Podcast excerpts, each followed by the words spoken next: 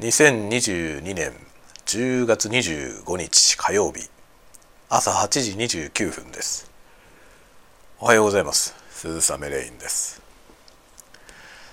ああさて今日は寒いですね。昨日の夜から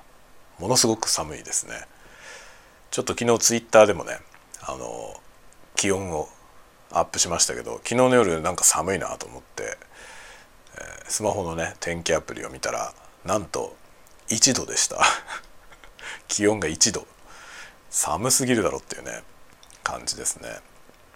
で今朝朝ももう震えるほど寒いですね。という感じでいよいよ冬の足音が聞こえてきたかなという印象がありますね。で今日はですねまあえー、一般的な、えー、企業であるところの私の勤め先も本日25日給料日でございましてまあ給料日だから金が、えー、いっぱいあるとかそういうことはないんです全く あのいろんなものをカード払いしているので、えー、まあ、給料入ったそばから出ていくというそういう感じでございますね。であのまあね今今度ねあの小学校の給食費を、まあ、今まではあれは学校単位でやってたのかなそれがですね、まあ、今あの私立のね私立って私立じゃなくて行政のあのなんとか市の私立の学校なんですけど市が一括して給食費を徴収するとかいうことにどうやら変わるみたいなんですよね。で、えー、その地元のね地元の金融機関のあれですね。あの口座。だからある程度大きいあの都市銀行または、えー、地元の銀行の口座から引き落としになりますみたいな感じで、えー、口座指定口座をねあの改めて申請してくださいみたいな感じになったんですよね。で今までは小学校がやってた時はあのゆうちょ銀行限定だったんですよ。ゆうちょ銀行からじゃないと引き落としができないって形ででゆうちょ銀行の口座を登録しなきゃいけなかったんですよね。で、まあ、一応ゆうちょ銀行の口座って意外となんかゆうちょじゃなきゃダメっていうところがあるので一応口座は持ってるんですけど普段あんまり使ってないからあのあれなんですよね自分でわざわざお金を入れないとそこの口座に入ってくるお金っていうのは一切ないという 状態なので結構ねまとめてドーンって入れといてでしばらくほっとくみたいな使い方をしてたらあのたまにねやっぱり引き落としができませんみたいなことになったこともあって面倒くさいなと思ってたんですよね。普段使ってる口座のところでしかもその残高とかねスマホで確認できるような口座だったらこうまめにね確認できるんですけどゆうちょ銀行ってゆうちょに行かなきゃいけなくてなんかあまりにも面倒くさいので郵便局ね行かないといけないから面倒くさくてねなんとかなんないかなと思っていたらなんと給食費別の金融機関に 切り替えることになりましたのでまあちょっと助かりました。でもねまだその切り替えがね切り替え来年からなのかななのでまだあと何回かゆうちょから落ちるんですけどその分今日ねゆうちょ銀行に補充しようと思ってで面倒くさいからさもうゆうちょ銀行に行くのが面倒くさいからあのオンラインバンキングでね銀行口座からゆうちょの口座にお金をこう振り込もうと思ったんですよ。それで振り込み先の登録を今やってたんですけどゆうちょ銀行の支店名ってややこしいよね。なんか数字みたいなやつだから何なのって感じなんですよね。で結局さその名前がついてない支店名番号みたいなさあるじゃない。そういうやつなんですよ僕が使ってる口座ね。覚えられないんですよ。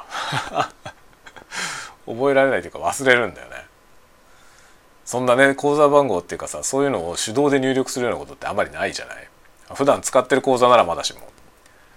なのでゆうちょ銀行のね口座を入力するのに何支店だったか分かんなくて。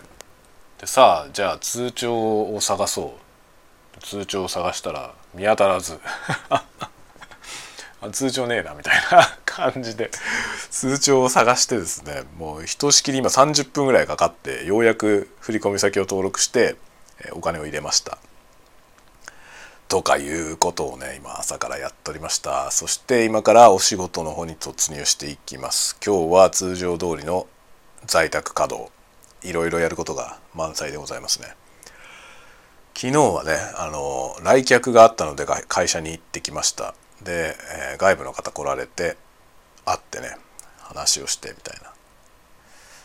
いやああいう仕事はいいですね。そのね普段あまりあの会わない方とね昨日はあの学校関係の大学の方が来られたんですけどそういう人とお話しするのは非常に楽しいですね。まあ、昨日ねそういう感じで人に会ってきたんですけどまああのね、まあ、スタイルとしてはあの行政のね行政の方がそのねあの私立の大学の方を連れてきてあのなんかまあ僕が勤めてる会社とねその大学の方がうちの会社とあの関係性をね築きたいみたいな。そういう問い合わせが来たので、えー、会ってもらえませんかという形でまあその行政の方を経由してね行政の方が連れてこられたという形だったんですけどまあそもそもねそのその学校とはもう以前から付き合いがあったんですけどね、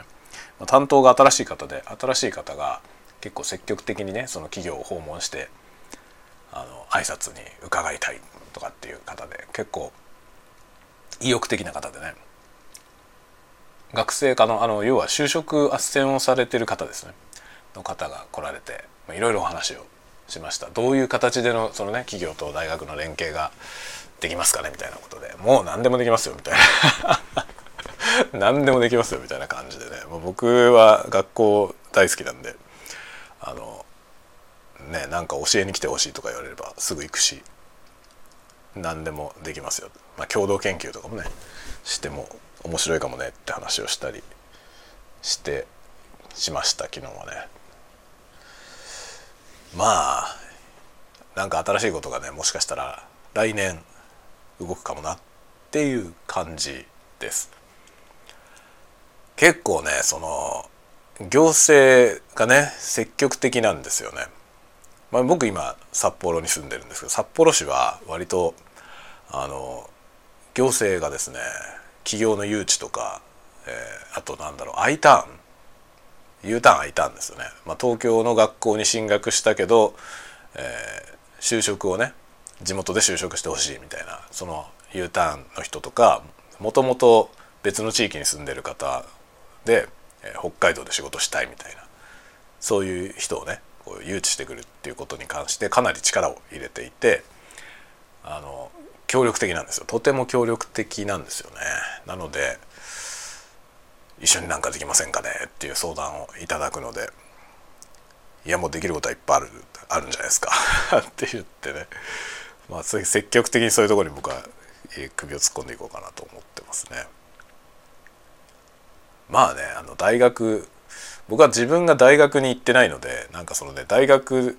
に憧れがありますね。だから大学行って出向いてなんか学生さんと話したりとか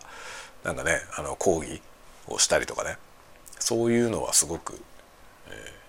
興味もあるし楽しいと思うのでぜひぜひっていう形でね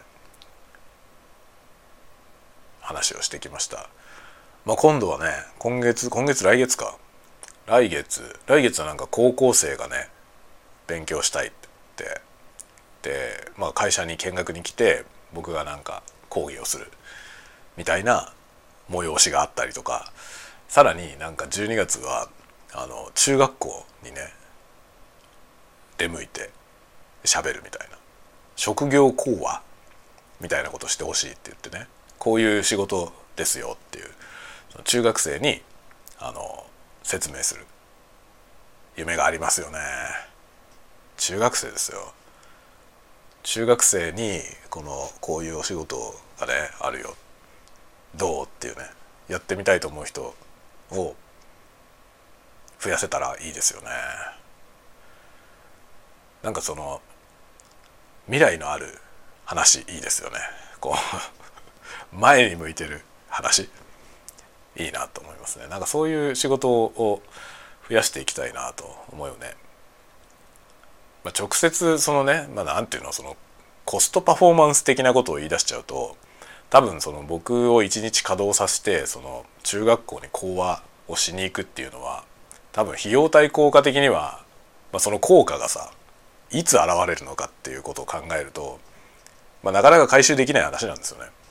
なんだけどそういうケチくさいことを 言ってないでねあの未来につながる仕事は積極的にやっていきたいなと思いますよね。やっぱり中学生ねあのまだまだね何も固まってないですからねそれに希望も可能性もいっぱいあるでしょうそりゃあもういいですよね中学生高校生大学生ねまあ、学生さんと話するっていうのはそういう未来につながってる気がしていいなと思いますね。あんまりなんかコスパで動きたくないなと思いますね。まあ、幸い会社もねそういうことをちゃんとあの理解してくれる会社なので僕はこういうことをねやりたいと言って、まあ、こういうメリットがあるよポレのプレゼンをすると、まあ、いいんじゃないですか。よろしくってなるんで。割とねやらせてもらえるんで、えー、自由にやっております。さてちょっと長くなりましたが朝の挨拶はこのぐらいにして仕事の方に戻りたいと思います。ではでは皆さん寒くなってきましたが皆さんも風邪などひかないように気をつけて元気にお過ごしください。またね。